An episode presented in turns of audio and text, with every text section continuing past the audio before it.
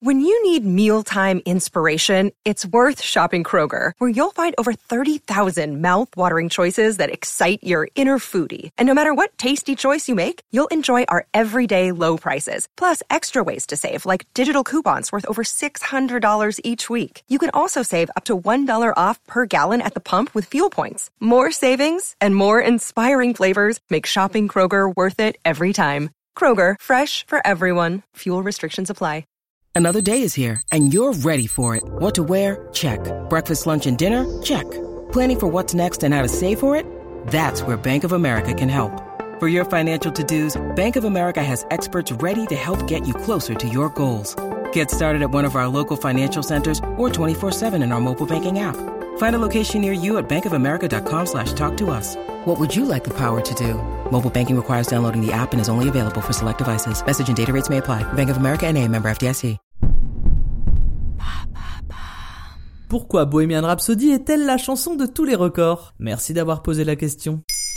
Un tube mondial vendu à 15 millions d'exemplaires sorti en 1975 sans refrain qui dure 6 minutes et qui compte autant d'ambiances radicalement différentes du rock à l'opéra, vous l'aurez deviné, on parle bien de Bohemian Rhapsody du groupe Queen, une idée folle de Freddie Mercury qui s'est transformée en un succès indémodable. On vous dit tout ce qu'il y a à savoir sur cette incroyable chanson tirée de l'album A Night at the Opera. Et c'est vrai qu'il s'agit de la chanson la plus chère jamais réalisée? Vrai, si le groupe n'est pas sûr de tout comprendre quand Mercury leur présente le concept de la chanson qu'il a composée au piano chez lui, les membres de Queen réalisent encore moins la montagne de travail que va leur demander ce morceau.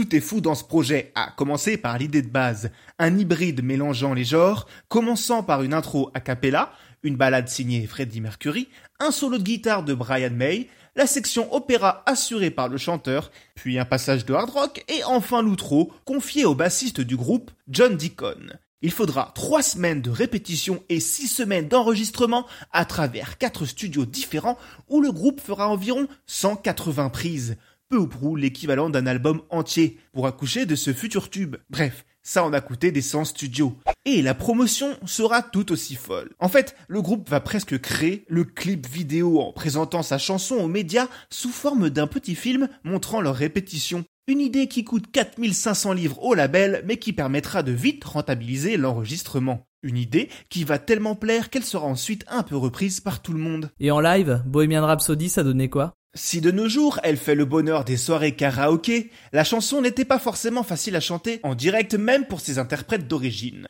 Il est rare, voire impossible de trouver une version intégrale du morceau interprété en concert. L'introduction a cappella et la partie opéra n'ont d'ailleurs jamais vraiment eu lieu en live. Ils mélangeront ces parties lors de medley ou en profiteront pour changer de costume en laissant dérouler le playback. Pourtant, Bohemian Rhapsody sera joué jusqu'à leur dernier concert. Le morceau continue d'ailleurs d'être adulé encore de nos jours. La preuve, il est le morceau le plus streamé du XXe siècle. Et qu'est-ce qu'elle raconte vraiment, cette chanson? Selon certains, elle transposerait le mythe de Faust, le célèbre conte allemand narrant l'histoire d'un homme qui vend son âme au diable. Et quand on écoute l'intro, on se dit que ouais, ça marche. Mais selon Tim Rice, un célèbre parolier et ami de Freddy, le texte traduirait en réalité un coming out de l'artiste, notamment le passage où il dit au début avoir tué un homme. Il tue en vérité l'ancien Freddy, explique Tim, celui qui n'arrivait pas à assumer sa sexualité librement.